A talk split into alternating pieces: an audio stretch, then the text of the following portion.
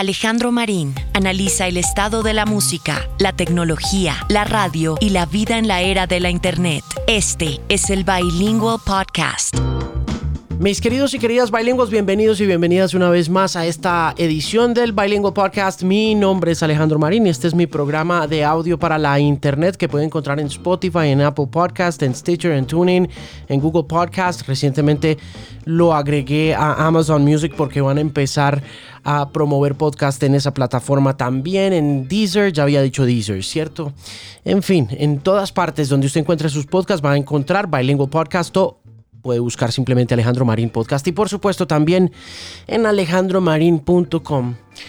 Estoy en el estudio un 10 de septiembre, jueves, a las 3 y 34 de la tarde grabando esto, luego de una jornada de mucha violencia en la ciudad de Bogotá, de un año muy complicado para todos y para todas en todas partes del mundo, de una semana en la que se enrojeció el cielo de San Francisco y de la costa pacífica a raíz de los incendios. Una semana también en la que el WWF World Wildlife Fund entregó su estudio indicativo del deterioro de los suelos en el planeta y señaló a América Latina como el territorio en el que más se ha sufrido en ese frente a raíz de la agricultura y de pues nuestra necesidad de alimentarnos, que es una de las cosas que más me asombra y me aterra de todo el estudio de cómo nuestra especie impacta de forma negativa a las otras especies simplemente por el hecho de comer. Y yo pensaría que por el hecho de, de ser tantos, ¿no? Y no me tomen a mal con la observación, pero es simplemente como a simple vista, a grandes rasgos, lo que uno alcanza como a sentir, como que uno dice, oh my god, we're too many. ¿Qué vamos a hacer?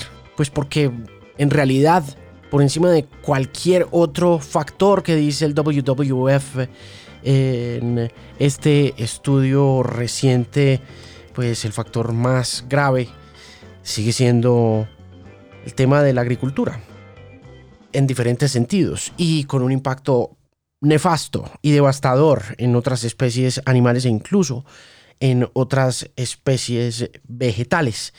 En fin, muchas cosas pasando que suenan como apocalípticas y graves y que en realidad lo son, pero pues quizá lo más preocupante ha sido todo lo de la destrucción causada por el vandalismo producido a su vez por la violencia policial, por la brutalidad policial, por los asesinatos sistemáticos que se producen en la calle cuando la gente sale a manifestarse por un malestar que viene produciéndose no solamente ahora, sino hace muchísimo tiempo en diferentes partes del mundo con respecto al papel que juegan las autoridades policiales en Colombia, en los Estados Unidos y en cualquier otro lugar donde una fuerza policial esté funcionando. Un impacto que ha tenido pues una resonancia en la música muy importante también, que ha tenido pues el eh, apoyo de alguna u otra forma de músicos a lo largo de los tiempos. Ayer estaba viendo, por ejemplo, que una de las manifestaciones de indignación, pero también de resignación más poderosas que alcancé a ver en Twitter de los músicos que estaban muy molestos con todo el tema del asesinato del abogado Javier Ordóñez a manos de la policía en un CAI en Villaluz. Esta semana fue la etnia, quienes publicaron una caricatura bastante poderosa, bien fuerte y bien crítica, pues ellos son así, ¿no? Y, se referían un poco a pasaporte 527. Eh, Yo es que no conozco muy bien el repertorio de la etnia, por favor no me vayan a linchar en redes sociales por no hacerlo, pero conozco cosas emblemáticas, valoro muchísimo lo que han hecho y entiendo el significado y la importancia que tienen ellos en la cultura del rap en este país, pero pues ayer puntualmente en Twitter cuando vi esa manifestación de la etnia dije, bueno, pues sí, ellos tienen muchísima razón y no solamente eso, sino que estoy seguro que Kanye Ata y toda esa tropa han sido objeto de abuso policial por el simple hecho de ser rappers, ¿no? Y, no son los únicos, los alcohólicos de Medellín seguramente han sufrido ante los vejámenes de las autoridades y cualquier otra persona. Yo creo que no hay una sola persona en este país, en Colombia y en ninguna otra parte del mundo también. Si usted me escucha en los Estados Unidos, estoy convencido de que está de acuerdo conmigo si oye este podcast, de que la policía está fuera de control y que tiene una autoridad de la cual abusa constantemente y repito, sistemáticamente y nadie hace nada por evitarlo. Han sido entonces unas horas bastante tensionantes, muy difíciles para quienes queremos la paz, quienes ansiamos que este país esté mejor, que las cosas lleguen a buen término, que podamos vivir en un país donde no se mate a la gente por, por, por comer o por expresarse o por estar parados en una esquina tomándose un trago o alguna cosa, no sé, no sé, hay tantas cosas y pues por supuesto lo que ha sucedido en los últimos días y que se ha eh, informado a través de medios digitales y medios sociales con insistencia, con indignación, con rabia, con dolor, con impotencia de eh, lo que pasa en Arauca, lo que ha pasado en el Valle del Cauca, lo que pasó en Samaniego hace un par de semanas, tres semanas, que a mí también me conmovió muchísimo, pues porque eran muchachos de universidad que yo creo que estaban buscando esparcirse un rato en medio de este encierro y de este enclaustramiento tan bravo y que para la gente joven es tan complicado de hacer y no poder hacerlo y ser acribillados por simplemente salir a tomarse un trago en la mitad pues de una cuarentena o de un toque de queda establecido por organizaciones al margen de la ley eso me produjo a mí mucha molestia y mucha indignación, sobre todo como que en la medida en que va pasando el tiempo no sabemos quiénes los mataron, no sabemos, eh, no, no se llega como a ningún hallazgo, no encuentran un culpable, no arrestan a nadie. Eso hace parte, pues yo creo que de, de, la, de la indiferencia estatal a la que estamos sujetos todos los colombianos, no solamente aquellos que sufren en carne y hueso la violencia, sino aquellos que de alguna u otra manera hemos sido afortunados de no eh, enfrentarnos a condiciones donde dos bandos se pelean y uno está en la mitad, pero al fin y al cabo uno siente como colombiano la impotencia, la incapacidad y mm, entiendo muchísimo lo que sucede en redes sociales y la molestia de toda la gente alrededor del tema. No puedo ser ajeno a ese asunto Estoy con la, estoy con la alcaldesa Claudia López 100% en todo lo que ha hecho durante estos meses. Creo firmemente en su gestión. Eh, apoyo muchísimo esa gestión. Me parece que ha dado la cara, que se ha enfrentado independiente de las diferencias que mucha gente allá afuera que esté escuchando de pronto este podcast pueda tener con, con la alcaldesa.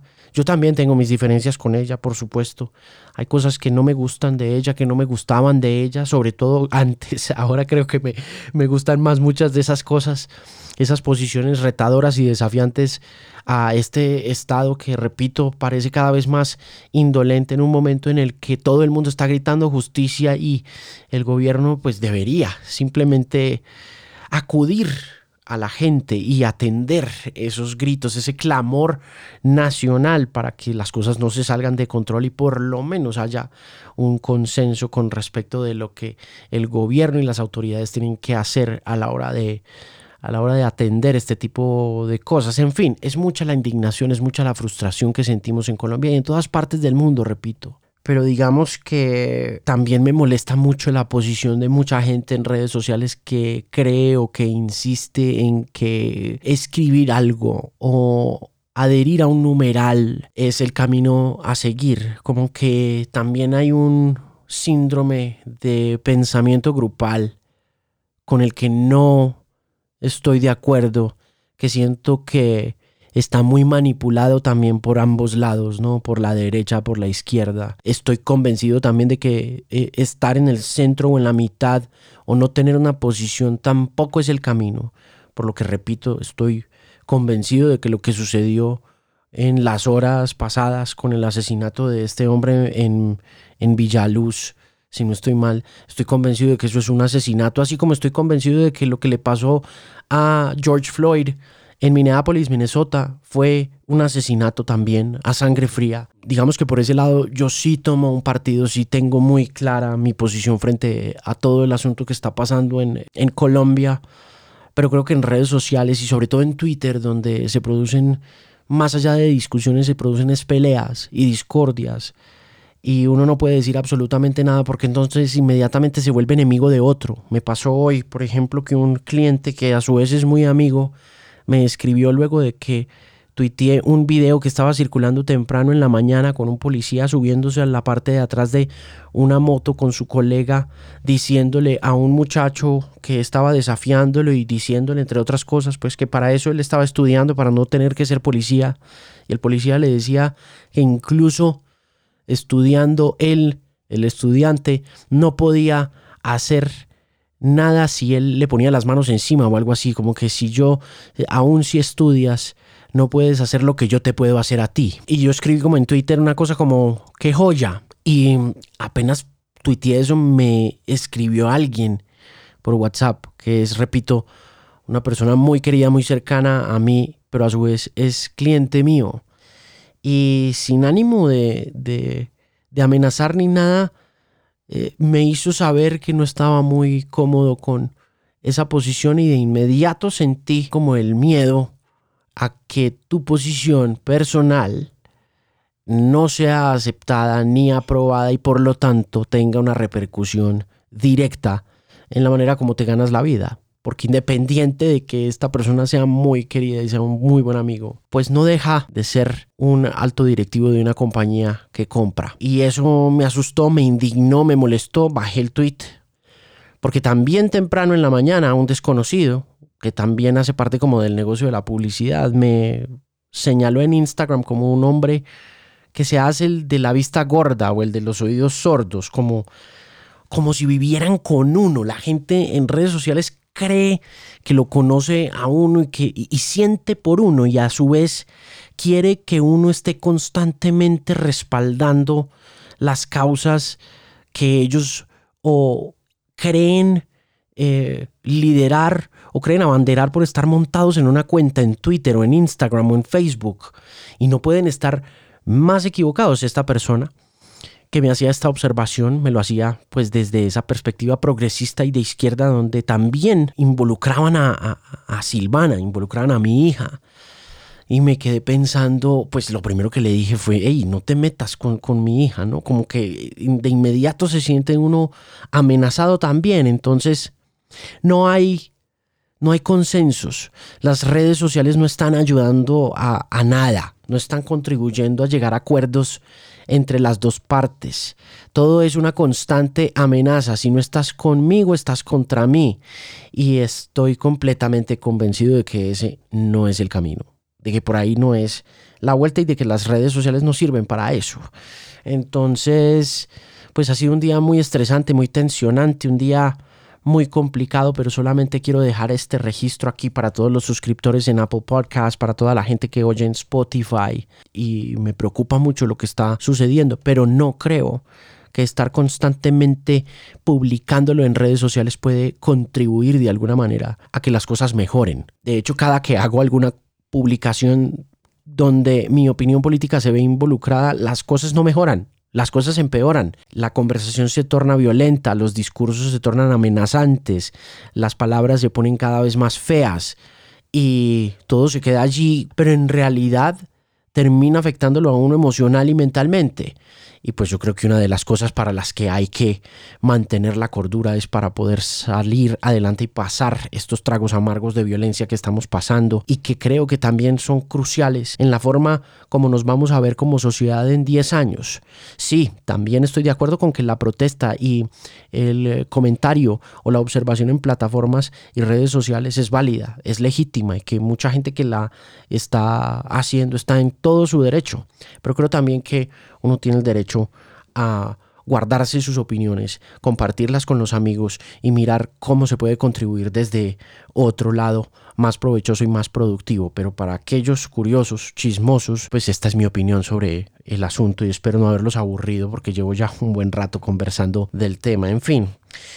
Voy a continuar para invitar a María Elisa Ayerbe al podcast en esta edición. Tengo un podcast también que voy a compartir. Espero que esta semana sin falta con Dead Mouse porque habla un poco sobre ese tema de cómo las redes sociales se han ido distorsionando y pudriendo por dentro. Una herramienta que iba a ser de unificación y de democratización ha terminado convirtiéndose en una herramienta de destrucción masiva para fines democráticos y con Dead Mouse conversamos mucho sobre eso. Pero la edición que salió esta semana es con una mujer magnífica que se llama María Elisa Ayerbe, una ingeniera de sonido que es a su vez una de las damas lideresas del entretenimiento en la Academia de Artes y Ciencias de la Grabación, más conocidos como los Grammy. Y mm, la llamé un día para que conversáramos sobre un tema de derechos de autor relacionado con un comentario que hice sobre una canción de James Brown que se llama The Funky Drummer y cómo esa canción había impactado durante 40 años a la forma como la música se ha convertido en una colcha de retazos de obras previas que fueron transformando el derecho de autor y la propiedad intelectual y a su vez fueron transformando la música, en particular la música urbana, la música hip hop. Y The Funky Drummer pues es uno de esos momentos claves de la década de los 60 en los que James Brown aparece construyendo esa colcha de retazos del hip hop. Yo he hablado mucho del Funky Drummer en la emisora y he hablado mucho del Funky Drummer en diferentes instancias. Creo que incluso hay un podcast que usted puede buscar en eh, el timeline o que puede buscar en la cronología de estos podcasts donde cuento la historia de Clyde Stubblefield y Clyde Stubblefield era el baterista de James Brown y cuando James Brown le entrega la orquesta a Stubblefield, el hombre se hace como 27 segundos que durante las cuatro siguientes décadas pavimentaron el camino del hip hop y ha aparecido ese retazo, esos 27 segundos, yo creo que más de 4.000 canciones de hip hop. Y no solo de hip hop, sino también de, de pop. Y una de las cosas que mencionaba yo en el programa de radio en aquel momento era que eh, a Clyde Stubblefield James Brown nunca le pagó por los derechos que más adelante recaudaría de esa utilización continua de ese break, de ese segmento de 23-25 segundos del Funky Drummer hecho por Clyde Stubblefield en la grabación. Y argumentaba yo que una de las grandes problemáticas que hay en estos momentos alrededor del derecho de autor, como se percibe en eh, la sociedad, es que muchas de esas contribuciones de carácter instrumental están reguladas por una legislación que no paga lo suficiente o que no paga una regalía con respecto de lo que se ejecuta en el momento y se publica después. En el caso de Clyde Stubblefield, si hubiera existido una legislación que le permitiera recaudar una regalía por la autoría de ese break, a James Brown le habría tocado compartir parte de ese pastel de una forma equitativa o por lo menos justa. Y a Stubblefield nunca le pagaron por eso. De hecho, a James Brown también le costó muchísimo que le pagaran por la utilización de ese fonograma y eso construyó un poquito más la legislación moderna del copyright como lo entendemos hoy, pero la, la ingeniera me escribió de una y me dijo, oiga, no, usted está equivocado con este tema, hay que explicarle un poquito cómo funciona. Y yo le dije, bueno, listo, está bien, explíqueme, cuénteme cómo funciona.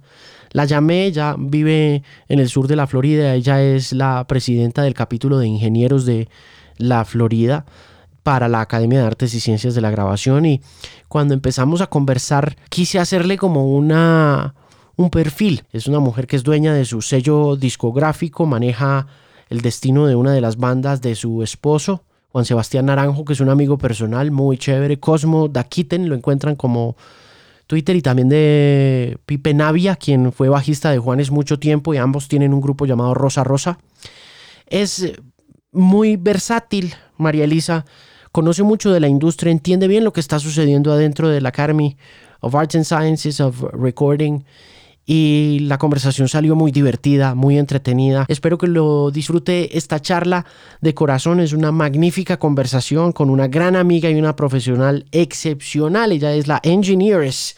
María Elisa Ayerbe, mi invitada muy especial a esta nueva edición del podcast.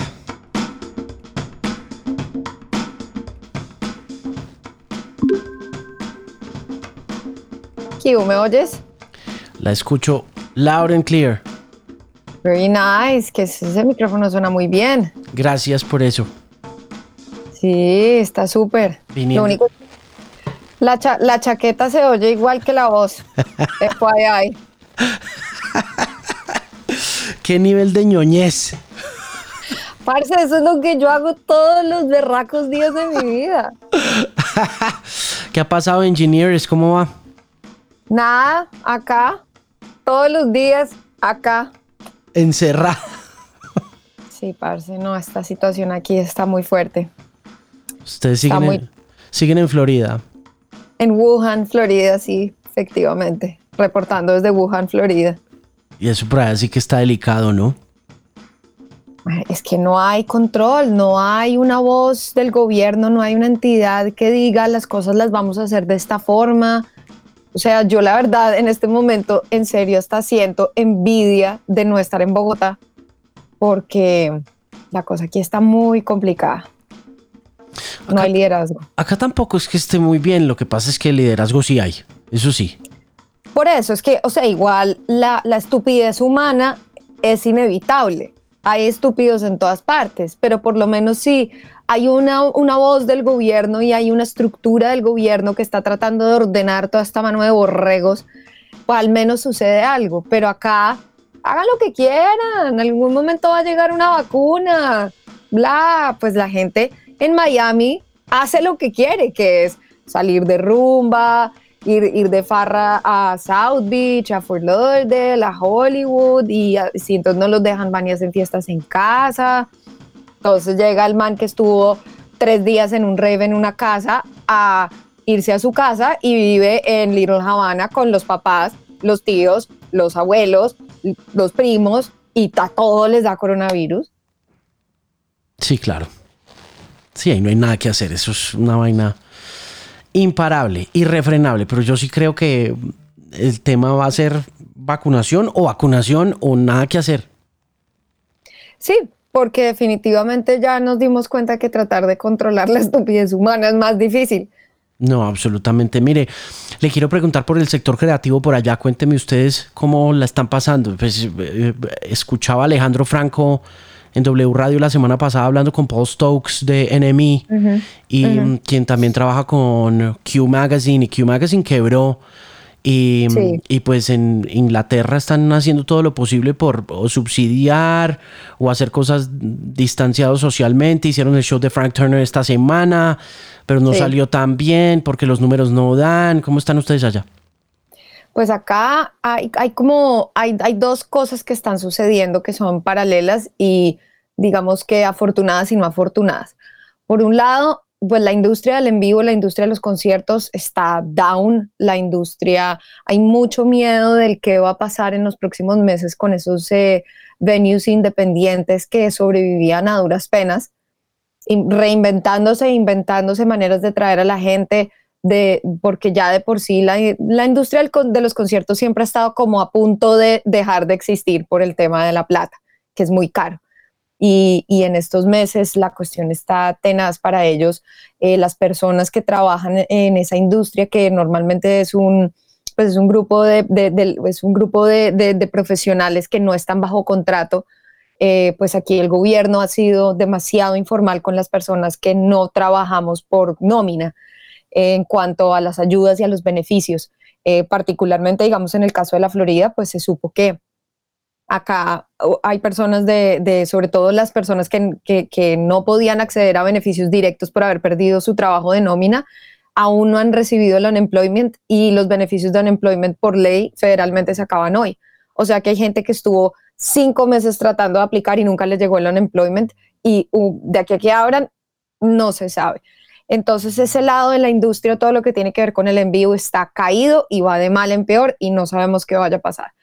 Por el otro lado, está el lado de la industria en la que yo estoy, que es la industria grabada, que de alguna manera sorpresivamente y para mm, la, o sea, para el beneficio de muchos, incluyéndome, yo creo que por consecuencia de todo lo que está pasando, el encierro, la frustración, la desesperación, eh, todo este mm, eh, revuelto de sentimientos, pues los artistas están produciendo, están componiendo, están escribiendo, se están juntando con, con songwriters, con songwriters, así sea por Zoom u, otros canales, y están produciendo música y se está grabando música a distancia y a mí me está llegando mucho trabajo. Realmente lo que pasa es que yo no me pongo a gritarlo porque también hay que tener consideración con las personas que perdieron el trabajo, colegas míos que están sin trabajo, porque la única diferencia entre ellos y yo es que yo trabajo en estudio y ellos trabajan en concierto, pero es mi año más, más ocupado desde que llegué a Estados Unidos. Es el año en el que más dinero he producido. Eh, no dejo de mezclar. Yo antes casi que tenía que ir buscando y buscando mezclas. Ahora las mezclas de repente miro mi teléfono y me pagaron plata de cosas que ni he hecho. Es como, oh my God. Entonces, pues estoy, la verdad, yo estoy feliz. Me están saliendo cosas con sellos. O sea, yo estoy feliz, pero trato de no decirle a la gente eso, pues porque realmente no es el objetivo y por eso también digamos que cuando alguien me escribe y me dice, oye, me encantaría mezclar contigo y no tengo plata, ¿cuánto tiene?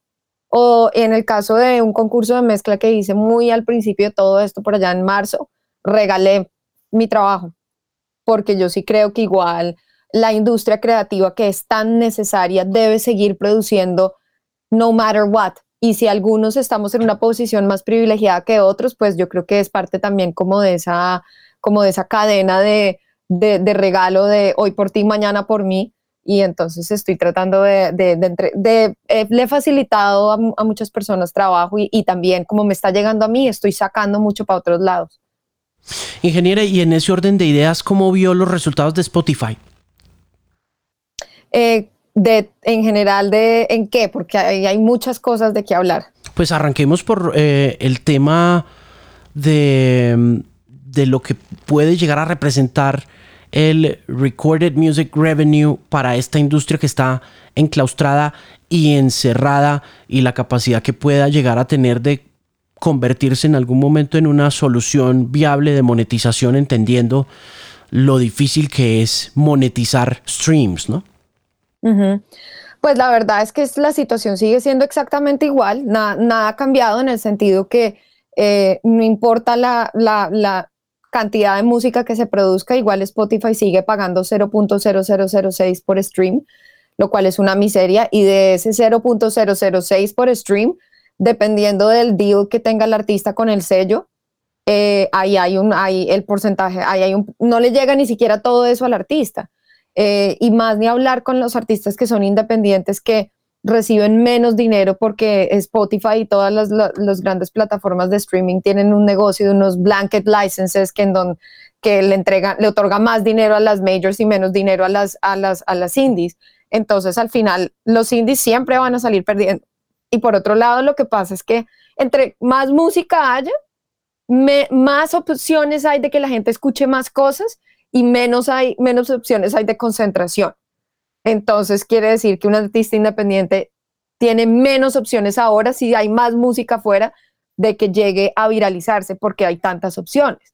Eso por un lado. Y por el otro lado, si el artista sigue ganando tan poco, pues a los que trabajamos en producción y en todo el behind the scenes, pues nos sigue sin favorecer, porque a mí me da la misma, si yo mezclo una canción para un artista, a mí me da la misma que, que el artista le gane un millón de reproducciones en YouTube en la primera hora o no, porque a mí me pagaron lo que era mi fee y yo no tengo absolutamente ningún tipo de regalía póstuma o posterior a, lo que a mí ya me pagaron. Eh, lo único que puede pasar es que se vuelva más famosa esa canción y otros clientes me lleguen, pero la verdad a mí no me afecta. Entonces, hasta que no se cambie la legislación y realmente Spotify y todas estas plataformas no paguen el esfuerzo que, porque es que ellos sin nuestro contenido no son nada y esa es la parte que es, que es lo que nosotros estamos tratando de hacerle entender a la gente, que nada de esto existiría sin nosotros que somos los gestores del contenido, entonces merecemos tener un chunk, un pedazo más grande de ese pastel y no nos los están dando. Y ese pedazo equitativamente para usted, ¿cuánto debe ser? César, esa respuesta es muy complicada porque ahí entramos en el, entonces, eh, como yo soy ingeniera de sonido y entonces eh, mi, mi, mi, mi, labor en el proceso creativo es menor porque lo mío es más técnico, pero entonces eh, ya hay una ley que dice que lo mío es más o menos. Lo que yo sí creo es que definitivamente 0.006 em, por, una, por un streaming es muy poco eh, y además es que hay que tener en cuenta otra cosa, que eso es 0.006 solo para Estados Unidos. Colombia es 0.001, parce. O sea, no es nada, no es nada, no es nada. O sea que un artista latinoamericano genera nada, nada, nada, nada. Entonces, primero, una estandarización a nivel global.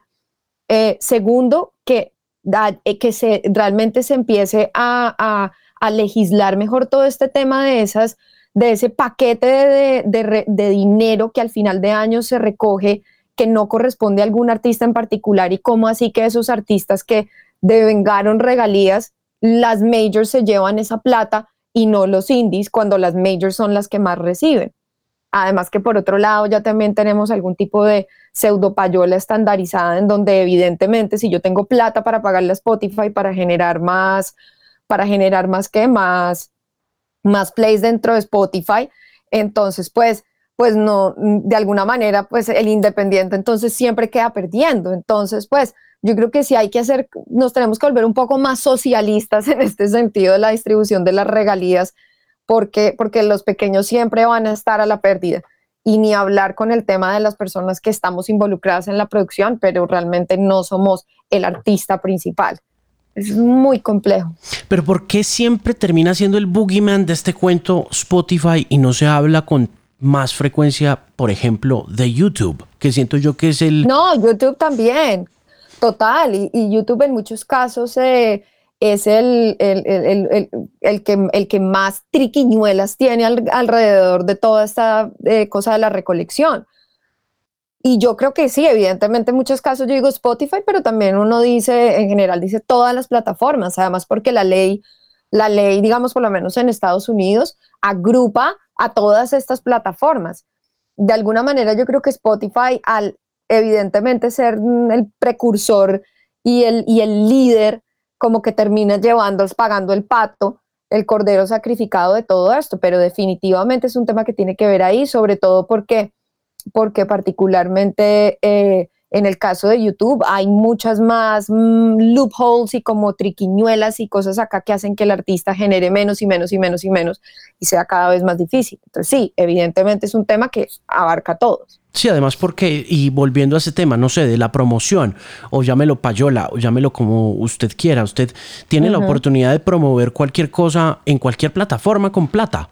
Usted, usted puede meterle billete a YouTube y conseguir unos views que le permitan llegar a volverse una tendencia ya posteriormente de manera orgánica. Usted puede hacerlo en Facebook o puede hacerlo a través de Instagram. No sé, hay mil formas de hacer eso, pero yo sí siento que está muy democratizado ese ejercicio de, bueno, pues invierta en su marketing desde lo social, desde la red social como tal, ¿no?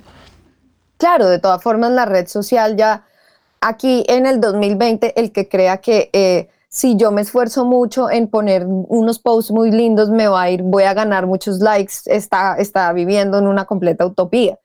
El mundo, el mundo también de las redes sociales no tiene nada de orgánico, el crecimiento orgánico no existe, todo es pagado, todo es pagado. Al 2020 ya podemos comprobar que los influencers resultaron ser un desastre como como, como mecanismo de marketing promocional. Un influencer no lleva nada porque el influencer al final para poder ser influencer tuvo que comprar 80 mil followers en Taiwán que no sirven para nada. Entonces, al final eso del orgánico no sirve, hay que tener plata. La otra cosa también tiene que ver con la forma como Spotify sigue pagando 70% de lo que sea que eh, esté devengando, ya sea en advertising budget, ya sea en eh, usuarios únicos mensuales, eh, en usuarios gratuitos o en usuarios premium a major labels y también en ese orden de ideas, volviendo a ese tema de ellos como precursores, pues uno se pone a pensar si si Spotify no estuviera pagando esa plata, ese 70% para poder tener, digámoslo, un catálogo de música de 60 millones de canciones, dentro de las cuales se encuentran catálogos importantísimos que finalmente son los que jalan la masividad del, del consumo de la plataforma, pues no habría tampoco posibilidades para que un independiente estuviera ahí, porque finalmente así esté, pues no va a haber nadie, ¿no? Claro, claro, es que, es que ahí hay, hay un tema en el que todos, al, final, son tantas las cosas que hay que, tener en cuenta, pero lo que sí está claro es que independientemente de eso, el artista independiente eh, en cualquier momento puede llegar a ser ese Beyoncé, en cualquier momento puede llegar a ser ese Ed Sheeran que es el que va a jalar la plataforma. Entonces también de cómo se desarrolle la relación desde cero y ese reconocimiento también del material es lo que, del material que nosotros los proveemos como artistas, es, lo que a todos nos gustaría que pasara, que es que al final todos somos iguales porque un día estamos acá y al, y al otro día podemos estar liderando, o sea, un fenómeno así como estilo XXX Tentación, eh, o sea, una cosa completamente inexplicable que se viraliza por medio de estas plataformas y pasa completamente por debajo de, del, del, rango y del, y del radar de las majors y del radar de todo lo que sucede, pues es de alguna manera, si se abriera más la oportunidad, quizás tendríamos más acceso y la gente consumiría también de una forma más orgánica la música en ese sentido. Óigame, ingeniera, pero um, ¿usted no cree que también le prestamos mucha atención al tema de Spotify como tal, como que, vuelvo y digo, em, Spotify es el big player, es el jugador más grande que tiene pues el negocio del, del, streaming. Pero yo sí siento que desde un principio han tenido súper claro su modelo de negocios y que es un negocio de pérdidas con base en ese montón de plata que le tienen que devolver a major labels y que en ese sentido yo pensaría que independiente de esa legislación que pueda globalizar una tarifa, eh, ahí gana dinero el que más streams haga y si bien sí están supeditados a la voluntad de los grandes sellos discográficos a la, era a la hora de promover ciertas cosas en ciertas listas de reproducción como diga usted XXX Tentación o tener no sé un Rap Caviar que es una máquina de hacer éxitos como playlist pues de todas maneras el, el el, playing field, el, el, campo de juego se nivela mucho por la misma tarifa porque se le paga igual a XX X Tentación como se le paga a, no sé, a Vicente García o como se le paga a Rosa Rosa, no sé. Claro, claro, no, en, términos en cuanto se gana, sí. Evidentemente, eh, de todas formas, lo que sí hablamos es que a final de año hay sí, ah, para las majors hay una devolución de extra dinero que se distribuye, que le entra más plata al final a los artistas de las majors que los independientes. O sea, por ese lado sí ahí, hay una clara de, distinción de, clases sociales entre las majors y los, eh, los independientes es que a las majors les gana una plata, les llega una plata a final de año que a las independientes no nos llega. Claro, pero eso es por volumen.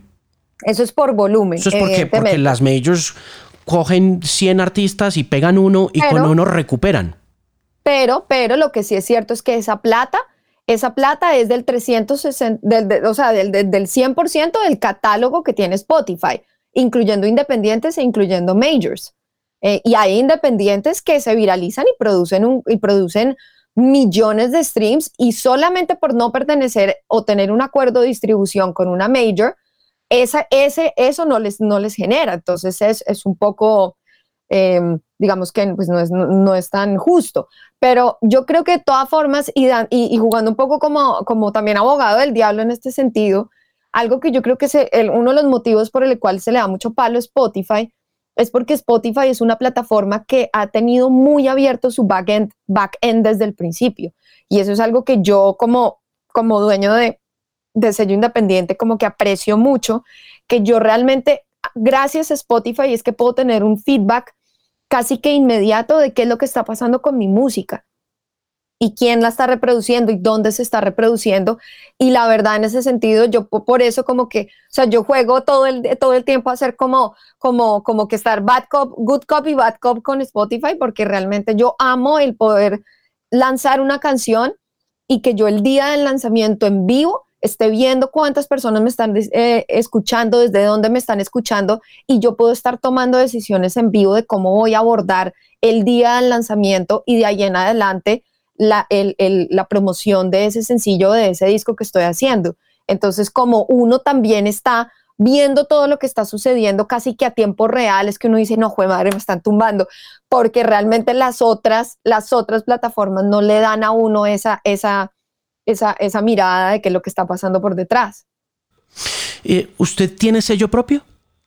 Sí, el, eh, nuestros artistas, nuestros artistas del sello, eh, nuestro sello se llama South Mountain Music y, tenemos en el catálogo tenemos a, Rosa Rosa, Gato Blanco, Sudaca, Popper y también tengo, aparte de eso, en otra, en otra como sub, sublabel de mi label, tengo un artista que es un compositor de música solo para piano, música instrumental. ¿Por qué se lanzó a montar un sello discográfico? Por varias cosas. La primera es que, eh, por un lado, pues eh, dos de las cuatro bandas de mi sello son las de mi esposo. Entonces es una manera muy inteligente de poder controlar todo lo que hace. No, pero independientemente de eso, es porque la verdad, el hecho, para mí, yo siempre como que me he puesto metas súper irreales en situaciones en las que yo no sé si se van a dar o no. Y el hecho de tener un sello discográfico, digamos que formaliza un montón de cosas y pone una cara mucho más seria de, lo, de, lo, de lo que yo estoy haciendo aquí en mi casa con mi computadorcito. Entonces yo dije, voy a formar un sello discográfico porque en el momento en que nos llegue la plata, yo quiero tener una empresa consolidada para poder organizar mi situación financiera, mi situación tributaria en todo el tema de impuestos, pero aparte de eso, porque me facilita. No es lo mismo que María Elisa diga, ay, es que aquí estoy escribiendo el nombre de mi esposo, que es que va a sacar una canción que yo mezclé y yo produje, eh, y va a salir, entonces los de Spotify les gustaría ponernos en una lista. No, es como que South Mountain Music va a tener un lanzamiento, entonces hago un correo súper bonito y entonces hago alianzas y hago partnerships y entonces de repente ya no es María Elisa, sino es la empresa de María Elisa y eso genera obviamente una, una cara mucho más formal que, que me permite a mí como que organizar. Y la verdad la diferencia sí la noto porque, porque de alguna forma hace que yo me vuelva, me profesionalice más y al otro lado también como que la gente entiende que están lidiando con una cosa mucho más organizada yo todo lo que he leído toda la vida de sellos discográficos tiene que ver con dinero. Siempre. Primero, pues obviamente con música, pero creo que absolutamente todos los que se embarcan en el emprendimiento de un sello discográfico han tenido que invertir sumas de dinero enormes. Y en ese proceso han cometido errores y han tenido mm. éxitos y todos ellos están conectados directamente a la cantidad de dinero que usted tiene para poder empujar a un artista o a 20, sea Atlantic Records, sea Motown Records o llámelo Secretly Canadian, cualquiera, indie o major o como usted quiera verlo, pero ahí lo que hay que meter es dinero, ¿no? Tal cual. Digamos que en mi caso particular, yo tengo una ventaja y es que al ser yo el sello, resulta que yo soy la productora y yo soy la ingeniera de grabación y de mezcla. Entonces a mí la producción me sale más barata porque yo misma me autotumbo.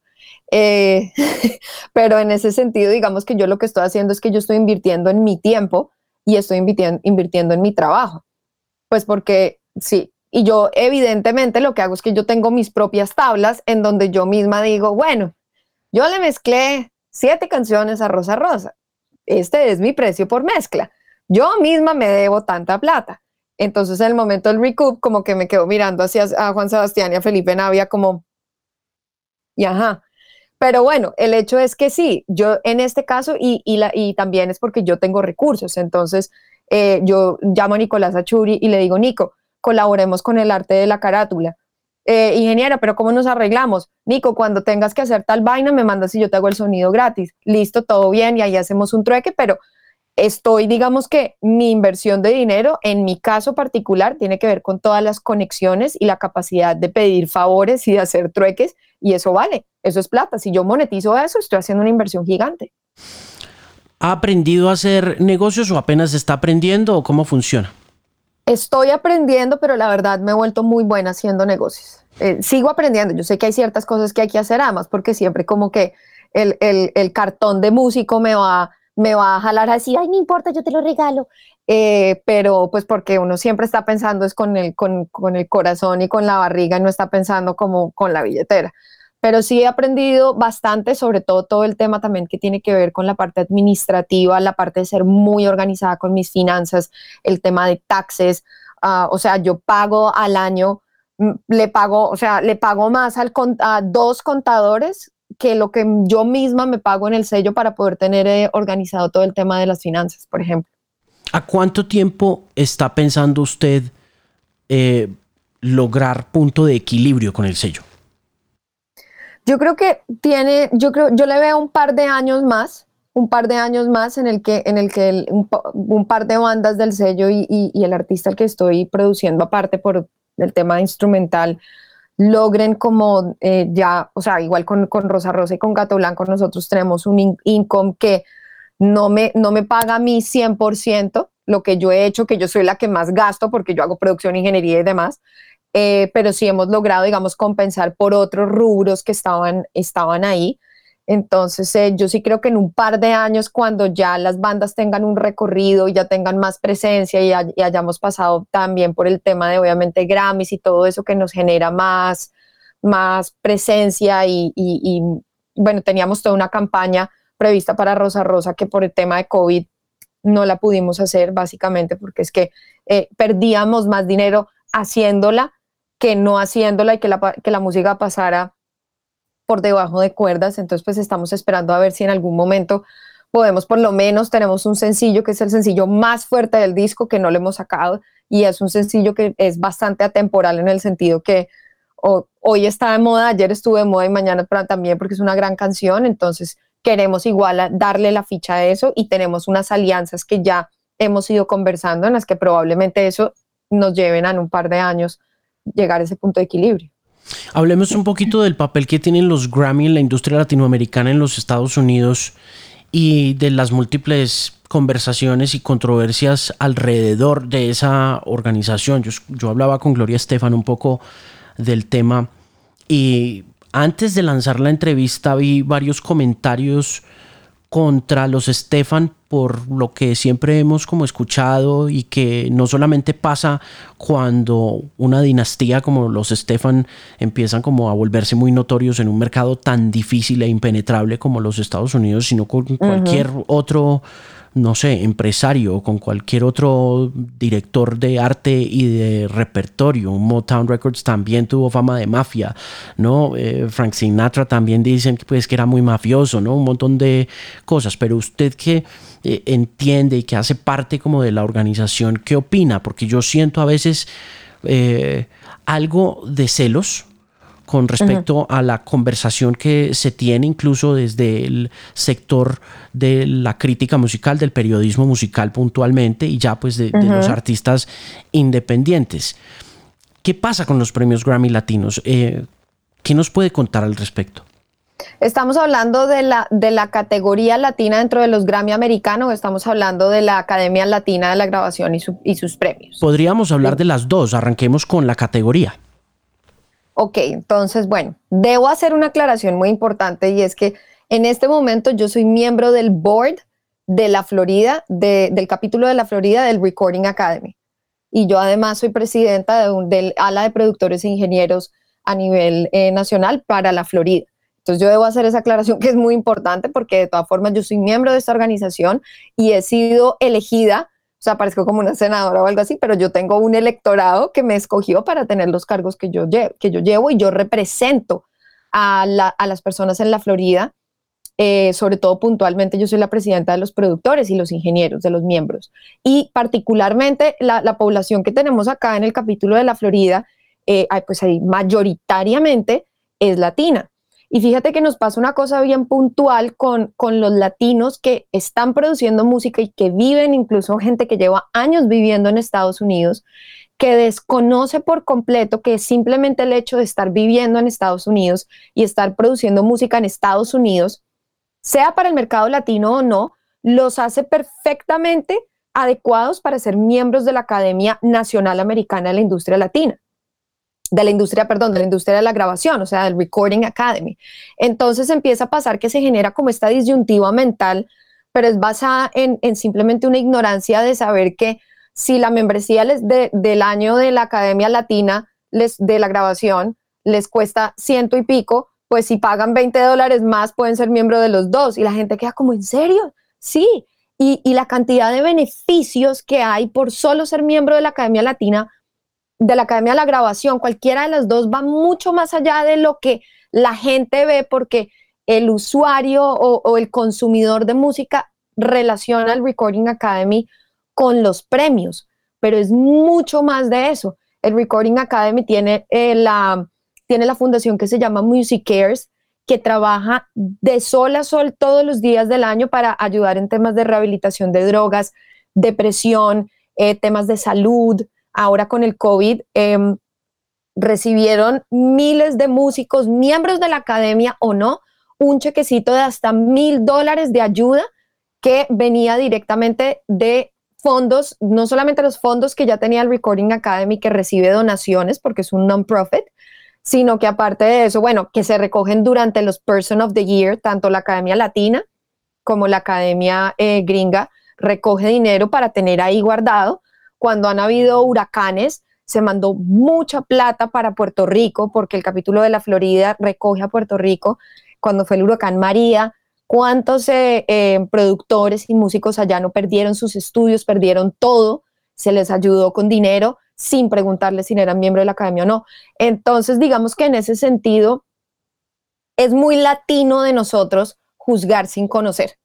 Y, y, yo siempre, digamos que invito a la gente a que conozca un poquito que ser miembro de la academia sea la latina, la americana, las dos, sobre todo si viven y producen aquí en Estados Unidos, trae muchos más beneficios, sobre todo porque es como cuando la gente dice como, no, es que, ah, es que tal vez dirigente político es lo peor, pero, pero usted votó en las elecciones, no, porque es que yo no creo en la, la capacidad del voto. Entonces es como, pero si, ¿a qué, ¿a qué juegas si no estás jugando, si no estás participando electoralmente?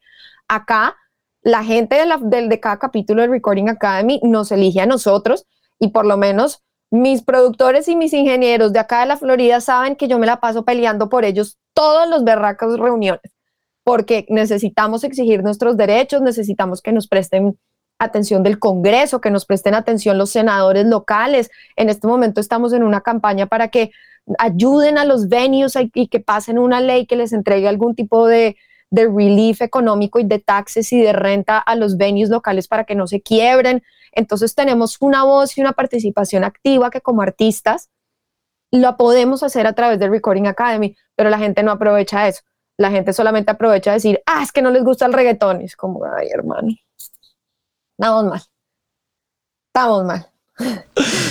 Ese, ese, ese episodio estuvo bien divertido, ¿no? Ese tema. No.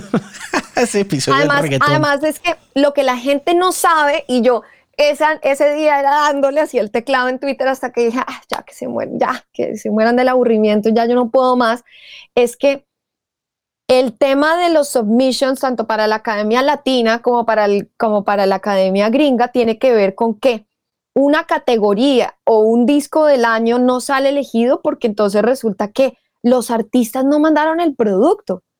Pero ya cuando uno se da cuenta y uno lo ve desde adentro, es que la gente no manda el producto. Porque es que dicen, ay, es que los Grammys nunca le van al reggaetón. Entonces, ¿yo para qué mando mi disco? Ey, Maluma se ha ganado el Grammy.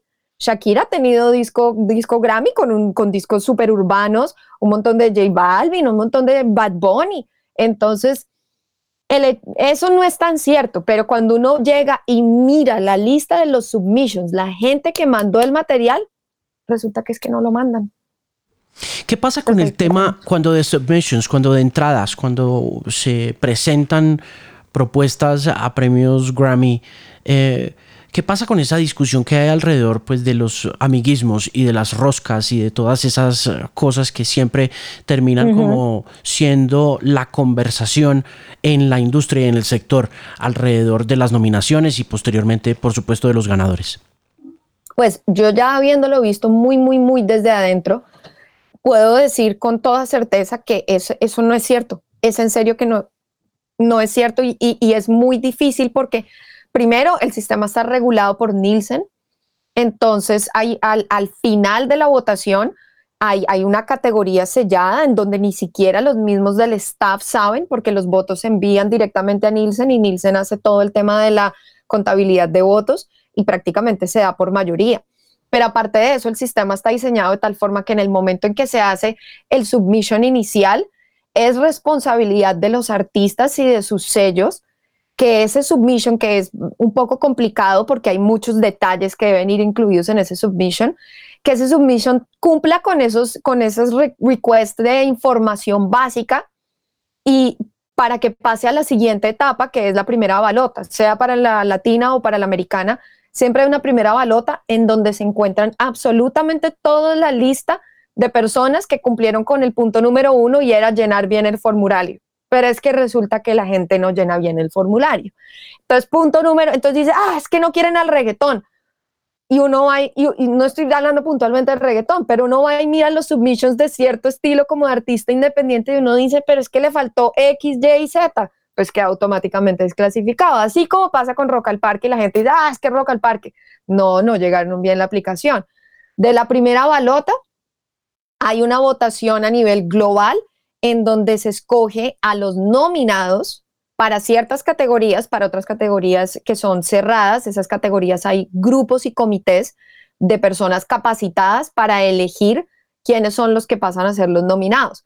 Entonces, de la primera a la segunda se escoge la lista de los, nominados y de ahí se verifica otra vez que esa información sea válida, que todo lo que se presente está, que si por ejemplo hay una canción que podría ser rock, pero podría ser alternativo, pero realmente tiene un poquito de fusión, efectivamente esté ocupando la categoría que, que debe estar ocupando. Y una vez se clasifica y se reclasifica todo, de ahí los votos de la balota son votos eh, de manera digital que no hay, no hay forma de que el staff pueda interceder en decir, uy, vamos a poner esta acá, esta acá. No, eso sucede en un proceso súper, súper meticuloso. Le quiero preguntar por otra cosa que se discute mucho en el sector especializado de la música, el periodismo, los managers eh, eh, y en general como los observadores de cultura y que tiene que ver con los Grammy como un espectáculo de televisión mucho más que pues esta gran organización que yo sé que sin duda lo es pero, pero ¿qué tan dependiente es de la popularidad en medios de comunicación el premio Grammy con respecto a la relevancia que tiene verdaderamente para el avance de los músicos que están nominados o que se ganan un premio? Eh, hay, hay, dos temas diferentes, porque digamos que realmente el premio en sí es, es simplemente un honor que, que, se le da, que digamos que los miembros le dan a las a los artistas o a las bandas o a los productos que consideran fueron los mejores de ese año. Entonces, por ese lado está el tema simplemente del, honor como tal. Ahora, hay una cosa que quizás la gente no sabe y es la dependencia económica que, tiene, eh, las, que tienen las dos, eh, las 12 academias en, en, el, en, el, en el award show en sí porque gran parte del presupuesto que se recoge solamente por esos views es el que asegura que la academia exista como tal porque es que las academias, las dos academias, las academias tienen personal.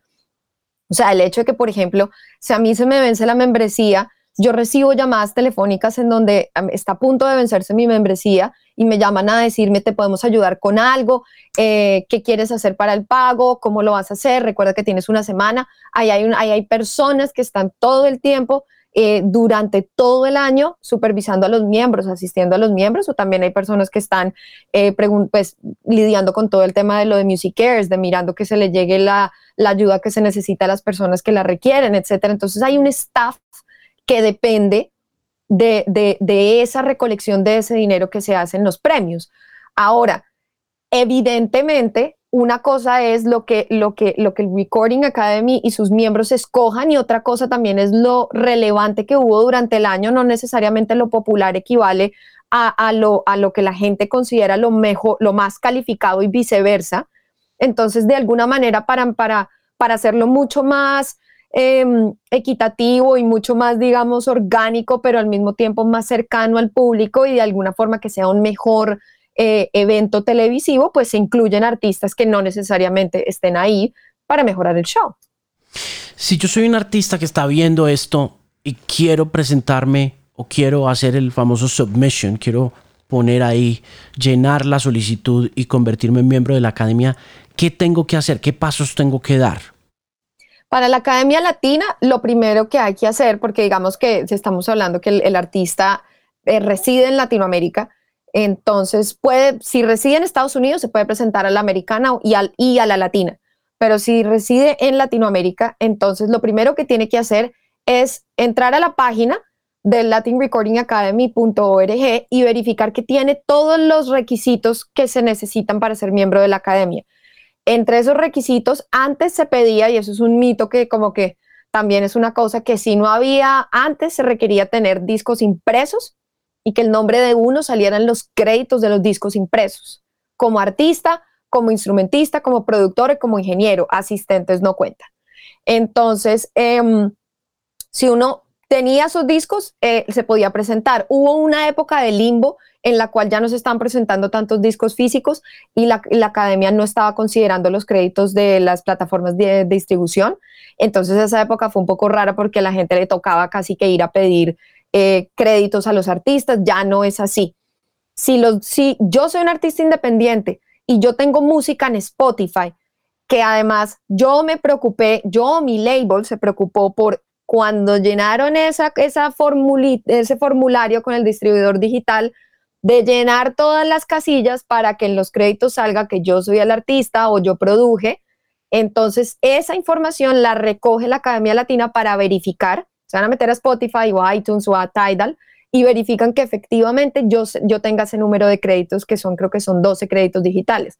Esos son dos discos, o sea, es muy fácil de hacer. 12 canciones, muy sencillo de hacer. Ojalá tengan algún tipo de prensa que certifique que ellos efectivamente son miembros activos de la industria de grabación y no simplemente una persona que toca por diversión o que chisguea, digamos en término colombiano, eh, o sea, que se para en una esquina a tocar, sino que es, efectivamente un miembro.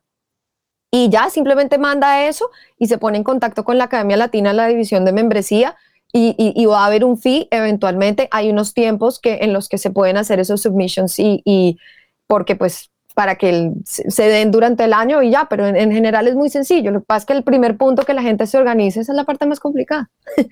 ¿Su posición en la academia es una posición ejecutiva? No, no es una posición ejecutiva porque los ejecutivos son, em, son personas que trabajan en el staff del Recording Academy. Yo no trabajo para el Recording Academy, yo soy miembro de, yo soy como cualquier otra persona, yo soy miembro de la Recording Academy y yo he sido elegida para representar a la membresía, pero a mí no me pagan. Yo todo lo que hago en términos de, de, ser un board, un, board eh, perdón, un governor del board de la Florida eh, o de ser la presidenta del capítulo de la Florida del, del ala de productores e ingenieros es ad honorem completamente. Y en todo caso, ¿cómo llega a ocupar esa posición de gobernación dentro de esa junta del estado de la Florida? ¿Qué, qué pasos tiene que dar? Pues yo fue por intensa, básicamente, pero ya sabemos que yo soy súper intensa. Eh, en mi caso particular sucede porque em, pues yo llevo luchando mi lucha, mi lucha individual del tema de, em, de inclusión del, de las mujeres en, todas las, en, todos los aspectos de la, de la, industria de grabación. Y entonces em, más o menos durante el año 2016-2017 empecé a dar conferencias y me empezaron a llamar eh, para dar lora con todo este tema, básicamente. Y el director de la Academia del capítulo de la Florida, el director que sí es miembro, sí es personal staff, el director ejecutivo, y la segunda de la, de la, del capítulo se dieron cuenta, recibieron la información que yo andaba dando lora por ahí. Entonces dijeron, eh, me contactaron y también yo ya había hecho una aproximación porque yo ya les había dicho, yo, yo ya era miembro desde el 2015 de, la, de las dos academias y, y yo les dije en, el, en, cualquier momento que ustedes necesiten algo con mucho gusto porque yo eh, tengo contactos con esta organización, con esta otra y pues sería como cool debatir estos temas. Nos juntamos para almorzar y ellos dijeron como no, está lo que tienes para dar Lora entonces eh, me invitaron a, me invitaron a, participar, a, poner mi nombre para, primero para, para ser eh, co-chair, vicepresidenta del ala de productores e ingenieros para la Florida, eh, y me eligieron. Y luego ese año me invitaron a, a, poner mi nombre para, para que me eligieran como miembro del board. No me eligieron y ya después sí me eligieron y ya después quedé presidenta. Entonces es, es Lora, pero es una necesidad individual que surge mía de, de ser intensa con el tema, básicamente. ¿Qué, ¿Qué, tareas tiene esa posición como presidenta? ¿Qué, ¿Qué cosas tiene que hacer en el día a día? ¿O cómo funciona ese servicio ad honorem que usted hace a la academia en representación de su gremio? Pues varias cosas. Digamos que en el, en el día a día es más como semana a semana eh, bueno, primero, el, el P&E Wing, que es el Producers and Engineers Wing, el ala de productores e ingenieros, es la, la división más antigua y es como una de esas alas que tiene el Recording Academy, que es de, las más estructuradas de todas. Em, hay de los, de los nueve capítulos que tiene el Recording Academy, eh, cada capítulo tiene su presidente, su vicepresidente. Eh, aparte de eso, hay national chairs y nosotros nos juntamos cada dos o tres meses en los cuales estamos todo el tiempo a nivel nacional, estamos informándonos de qué es lo que están haciendo cada uno de los, cada uno de los chapters. Em, y aparte de eso, eh, localmente, eh, yo como yo soy miembro del board, entonces el, el board de cada capítulo tiene reuniones más o menos también cada dos meses. Entonces nosotros desarrollamos planes que incluso van hasta dos a tres años de anticipación y para eventos, recolección de fondos, inclusión de nuevos miembros. Y esto tiene que ver con el tema de productores o en general de toda la academia, porque todos trabajamos como como pues en, este, en esta gran eh, e, esfera que es la industria musical.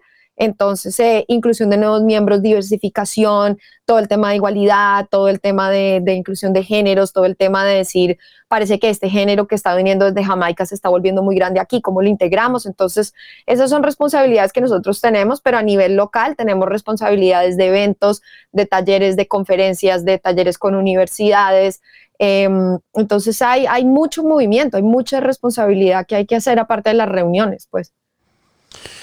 ¿Qué tanta presión ejercen las majors sobre todas esas tareas, sin importar la nominación? Nada, nada, porque es que resulta que en, la, en el Recording Academy hay dos categorías de membresía, o en general, o en realidad son tres. Estamos los voting members, los professional members y los student members.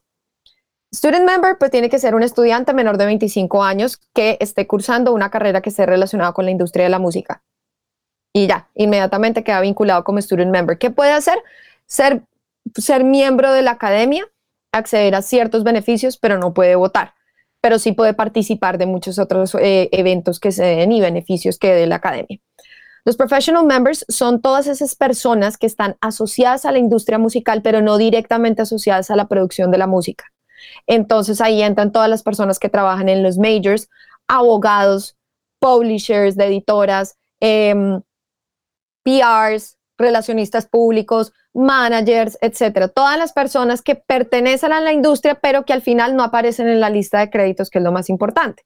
Y los voting members, los voting members somos los únicos que podemos votar y esos somos los que realmente estamos directamente involucrados con la música y que tenemos un crédito. Si tenemos un crédito que dice, María Elisa hizo tal cosa en categoría de, además de principal, no de asistente, ahí hay un voto. Entonces, al final, solamente los que realmente producimos la música somos los que elegimos a quienes llegan al premio. ¿Qué pasa si usted quiere nominar a Rosa Rosa al, al Grammy? Pues así yo lo quisiera, así yo quisiera entregarle así, pero el, esto no puedo. Yo lo único que puedo hacer es como cualquier otro humano que pertenezca al Recording Academy, inscribir a tiempo a Rosa Rosa, estar completamente segura de que el formulario quede bien lleno y rogar para que todo llegue bien y a tiempo en las fechas que son y esperar. No puedo hacer nada más, nada más, absolutamente nada más, porque no tengo dónde meter la mano así quisiera, digamos no tengo cómo, porque es un sistema bulletproof en ese sentido. A prueba de balas entonces. Tal cual, sí. Sí, sí, sí. ¿Qué la motivó a, como dice usted, empezar a dar lora con el tema de la igualdad en la industria de la música? ¿Cuáles fueron esos triggers, esos gatillos de, su gestión en la igualdad? Pues mi experiencia personal, básicamente, mi experiencia personal que parte desde, desde el hecho de básicamente o sea, yo no digo que a mí nadie me obligó a irme de Colombia, pero definitivamente yo sí sé que si yo no me hubiera ido de Colombia no estaría acá contando esta historia, sin duda.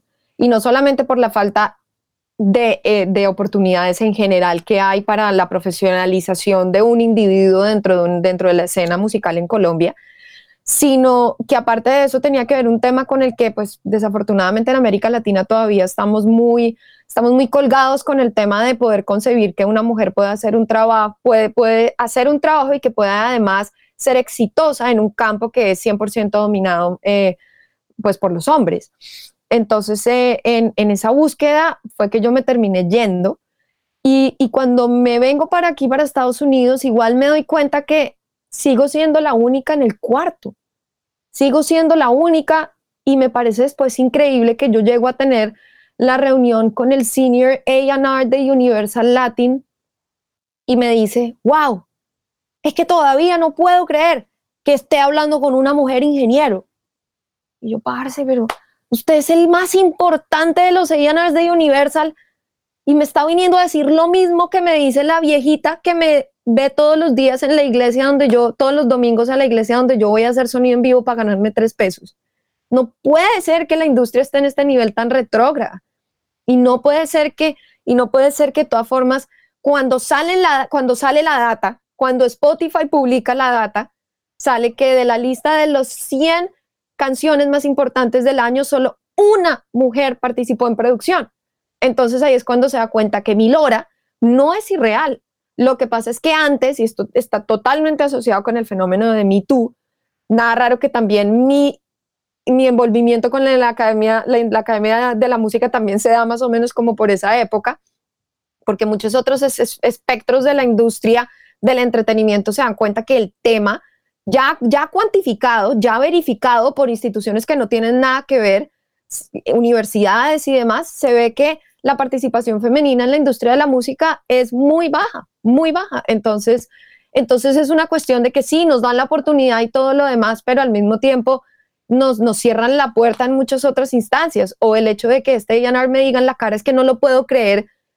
Parce, ¿cómo me siento yo cuando alguien, cuando yo le vengo a mostrar una canción y el tipo me dice, lleva una hora hablando conmigo y lo que él no puede creer no es lo bien que suena la música que yo le estoy mostrando, lo buenos que son mis, mis, pues mis, mis, herramientas como ingeniera de sonido, sino que el man simplemente no puede creer que yo, yo me dedique a lo que yo me dedique.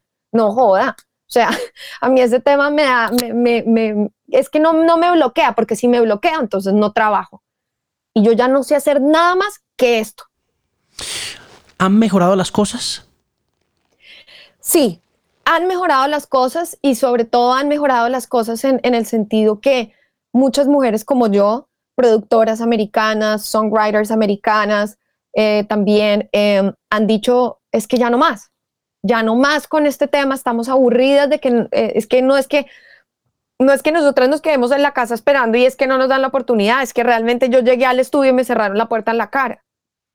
Entonces también el hecho de estar hablando, así sea una lora y así sea de como esta, esta, este beriberi eterno que no para, pues de alguna manera ha generado un poco más de empatía y también ha despertado esa, mm, esa, esa necesidad de vocalizar, porque es que estamos en la era de vocalizar muchas cosas, ¿no? Entonces, o de expresarlas y devolverlas ahí. Entonces, en este momento es que la gente que no, que nunca ha sido racista y que nunca ha tenido que, por ejemplo, que nunca ha tenido mm, discriminación racial, abiertamente está diciendo, yo no la tengo y yo te apoyo y estoy contigo. De la misma forma en la industria de la música, muchos, muchos hombres aliados de la industria han estado saliendo en toda esta época a decir, yo prefiero contratar a mujeres y yo quiero contratar a mujeres y yo me comprometo y vea que la contraté, vea que aquí está. Entonces, pues esa vocalización también ha servido para despertar un poquito esa conciencia general de decir, tenemos que ser más, tiene que haber más participación, pero en las mujeres también tenemos que ser más participativas, porque es una responsabilidad de lado y lado. Yo nunca le pongo la, yo nunca le echo la culpa, pues, al, al macho heterosexual, eh, cis, eh, blanco, ¿no? Plus 50, no, yo no le he hecho la culpa a eso, la culpa también es nuestra porque yo he visto como muchas otras compañeras que crecieron conmigo dijeron, ay, eso es muy difícil y se retiraron a mitad de camino. E, eso, eso no es lo que necesitamos acá en la industria tampoco. ¿En qué momento se dio cuenta usted que quería hacer ese tema tan complejo, tan difícil? Ya sea uno hombre o sea mujer, la ingeniería es la ingeniería y es bien difícil de hacer y sobre todo la de sonido. Eh, ¿En qué momento dijo, bueno, usted es música, pero, pero se metió en las máquinas, se metió en, la acústica, en, los espacios, en, baffles, en, en midis, en cosas así? Pues la verdad, ese tema a mí me, a mí me sucedió que yo, eh, yo había tocado instrumento toda mi vida, yo siempre había sido músico, intérprete durante el colegio, eh, estaba ahí dando lora, tocando guitarra, cantando en cualquier esquina, luego aprendí a tocar clarinete Y, mm, y, pero yo sabía que yo no quería ser compositora. Yo sabía que yo no quería ser el centro de atención, que aunque yo canto, no encanto, eh, siempre yo lo digo así, yo afino, pero no encanto. Entonces, yo no, yo quería seguir en esto porque me apasiona, pero la entrada no era por ninguno de esos dos lados.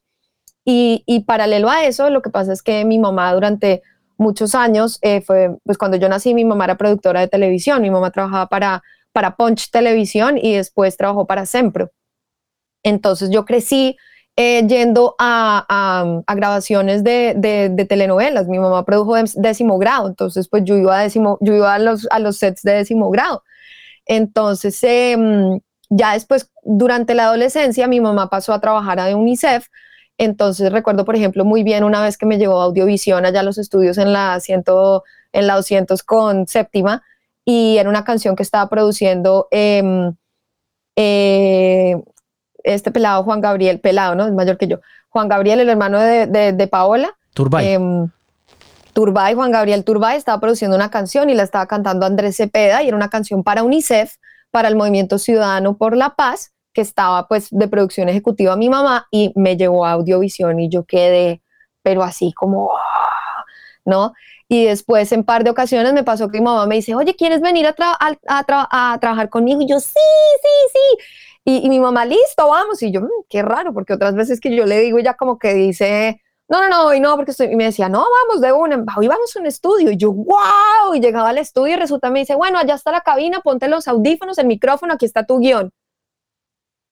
En dos ocasiones me tocó hacer voiceovers para guiones de, de, de producciones audiovisuales que había hecho mi mamá para UNICEF. Entonces la que iba a trabajar realmente era yo. Había sido vilmente engañada, me pagaban con pizza y ya.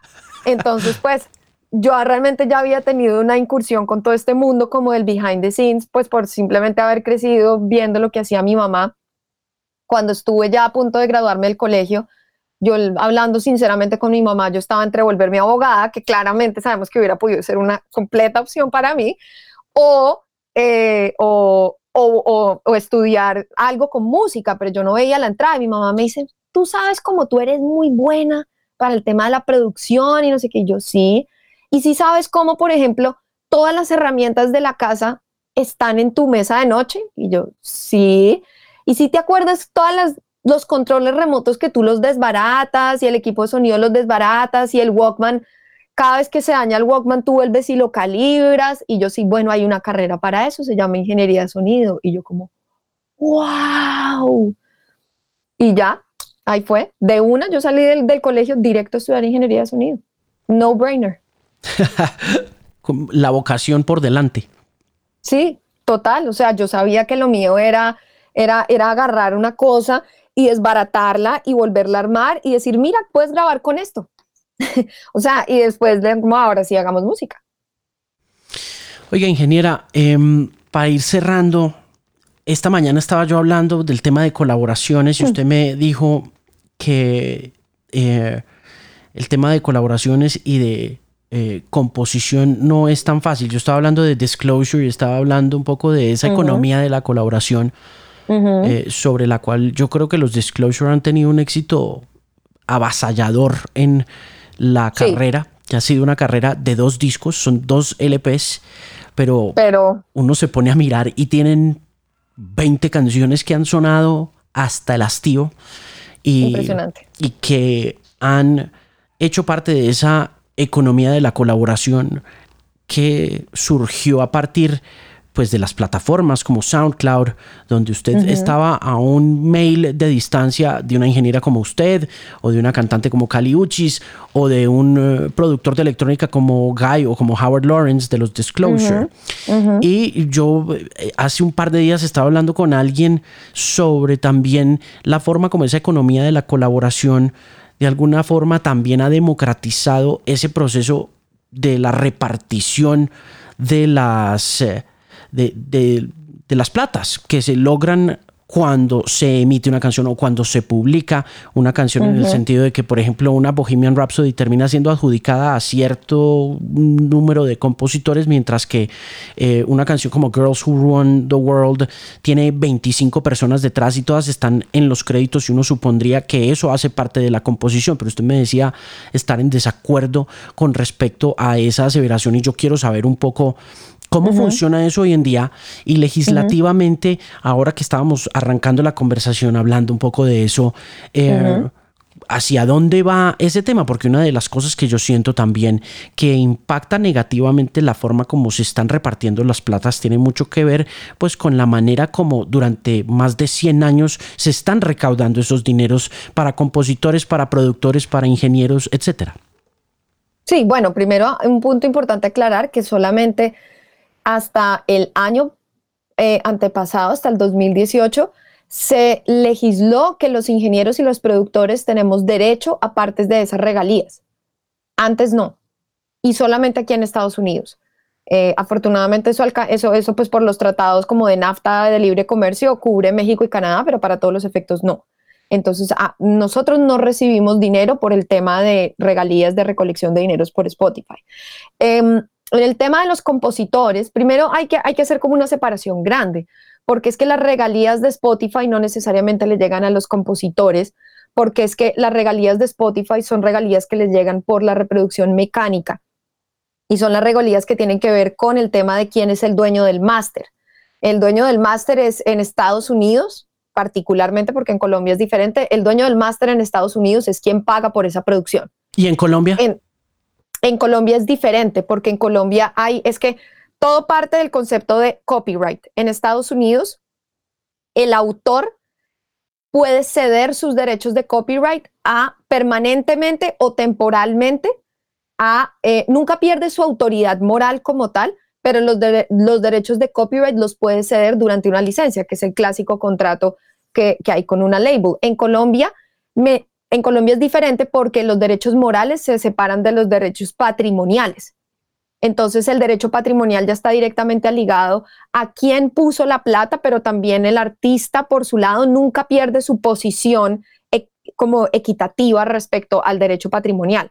Entonces, como en Estados Unidos no funciona de esa forma, digamos que de alguna manera toda esa ley termina como que rodándose al resto del mundo en ese sentido.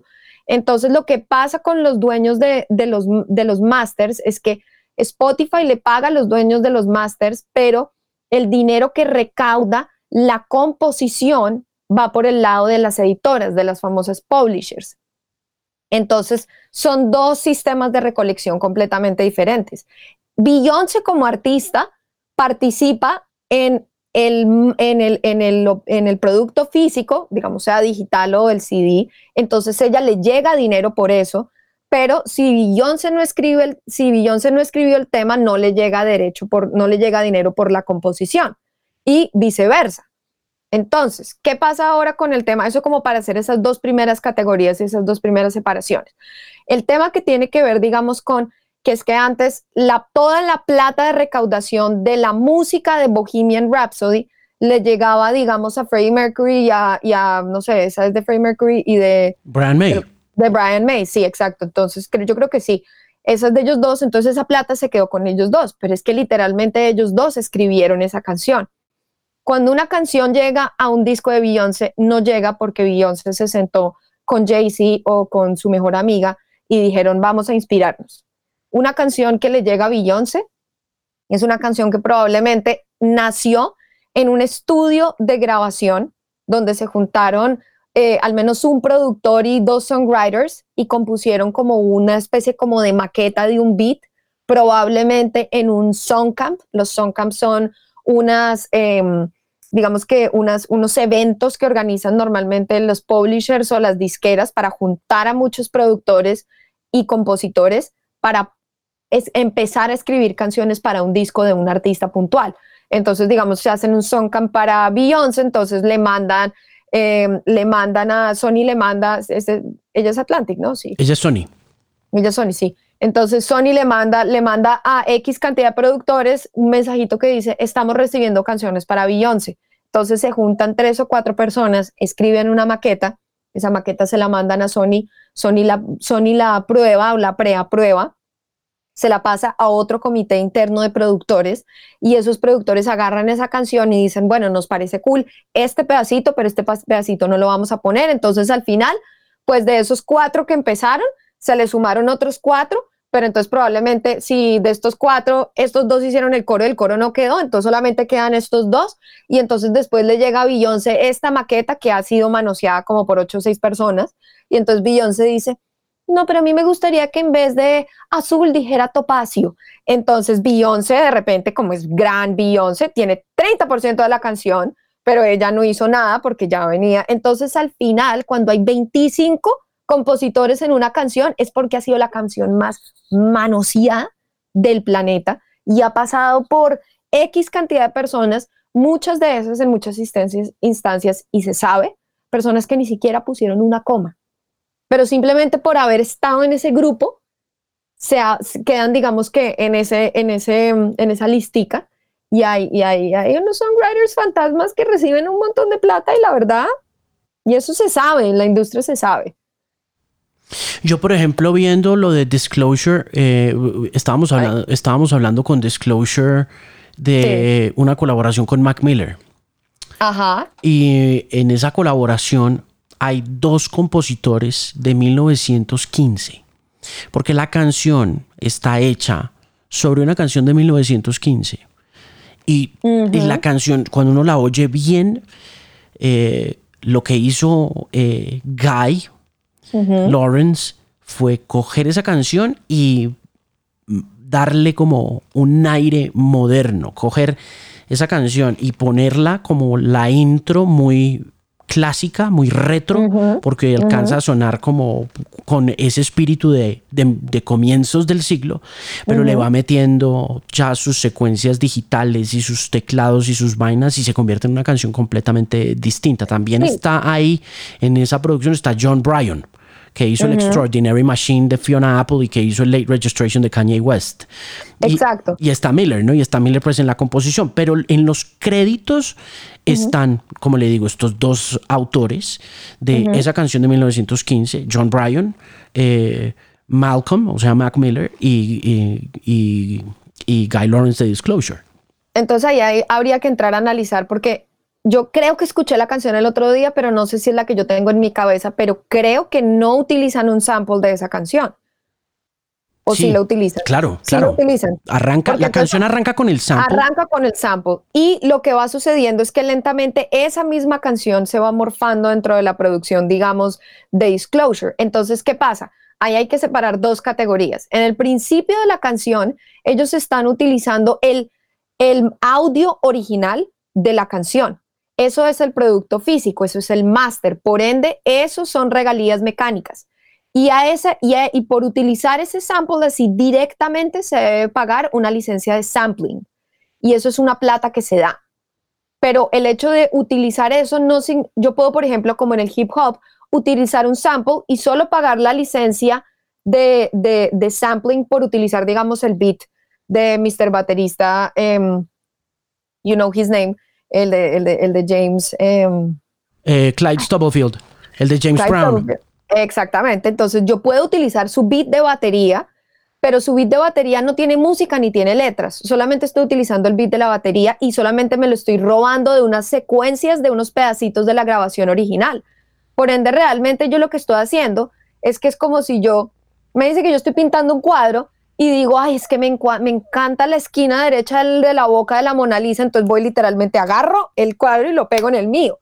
Eso es lo que yo estoy haciendo. Yo estoy, yo estoy pagando una plata por meter ese pedacito de esa canción directamente físicamente ahí. Eso es una, eso es una regalía por sample.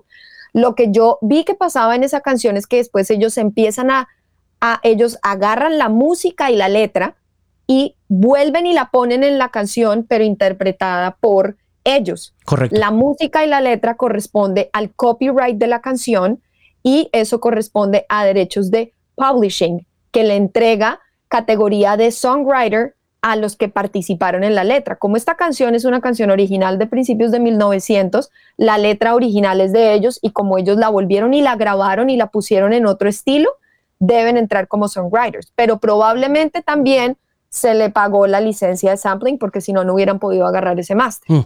Pero volviendo al tema de Clyde Stubblefield y entendiendo que esos 30 segundos del Funky Drummer, que es una sesión de grabación, eh, es, un jam session, eso es un ensayo de, del segundo grupo de, James Brown. Em, ahí en el Funky Drummer eh, ni siquiera canta James Brown, él solamente como que está ahí como animando a la banda, está como calentando un poco motores. Él estaba pagándole a los, él era el que les estaba pagando a los músicos por la sesión y él era el que estaba pagando de su bolsillo, salían las horas de estudio. Claro, pero, no, no, le parece muy injusto que esa improvisación... Muy injusto, es muy injusto y justamente por eso es que eh, ahí, la ironía de ese asunto es que, es que al final y eso es un tema en el que se puede debatir y debatir y darle vueltas y darle vueltas, porque es que de todas formas, em, digamos que no técnicamente, y esto va a sonar súper terrible lo que voy a decir, pero es mucho más difícil yo lograr que una melodía y una letra original que cuenta una historia se peguen y yo armo una canción que darle, darle bate unos tarros y crear una secuencia rítmica. Entonces es más difícil lo uno que lo otro, siendo todo completamente absurdo porque todo es difícil, ¿cierto? Pero entonces al final, como lo que dice la ley es lo que es, la ley dice que lo único que es copyrightable, o sea, lo único que demanda regalías y merece créditos de eh, publishing es la letra y la melodía que va pegada a la letra. No more. Mm, increíble. no more. Pero, no, pero eso debería cambiar o no? Debería cambiar, pero el problema es cómo lo cambiamos. Porque entonces quiere decir que si lo cambiamos así, entonces el primero que hizo, el primer beat de reggaetón es dueño de todos los reggaetones del mundo. Parce, nos jodimos porque todos los reggaetones del mundo tienen el mismo dembow. ¿Qué hacemos? claro. La, secuencia rítmica, la secuencia rítmica es muy difícil de, de, poner bajo una ley de copyright justamente porque la secuencia rítmica es la fundación de cualquier género musical. Yo identifico que es un reggaetón, a una salsa, a un merengue, solamente porque escucho o tiquitu, tiquitu, tiquitu, ¿cierto? O pa, tu pa, tu pa. Eso es lo que me dice que es reggaetón, merengue o salsa. Si yo hago copyright de eso, acabo con el género. Claro. No se puede. No se puede. Oiga, eh, este es el podcast más nerdo, más nerdo que he hecho en la vida. ¿Para qué me llamó?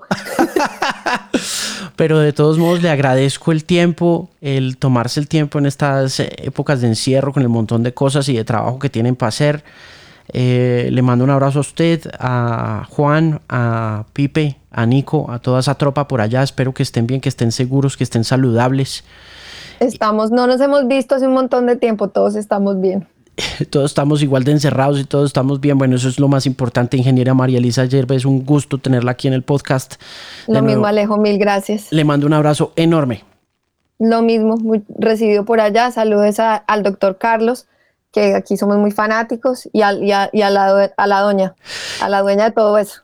sí, y por último, muchas gracias por el audio de Roy Draco Rosa que nos salvó la apertura de la temporada ah, del ah, podcast. Bueno, con muchísimo gusto. ¿Ves? Que por eso hay que tener amigos nerds. ¡Eh!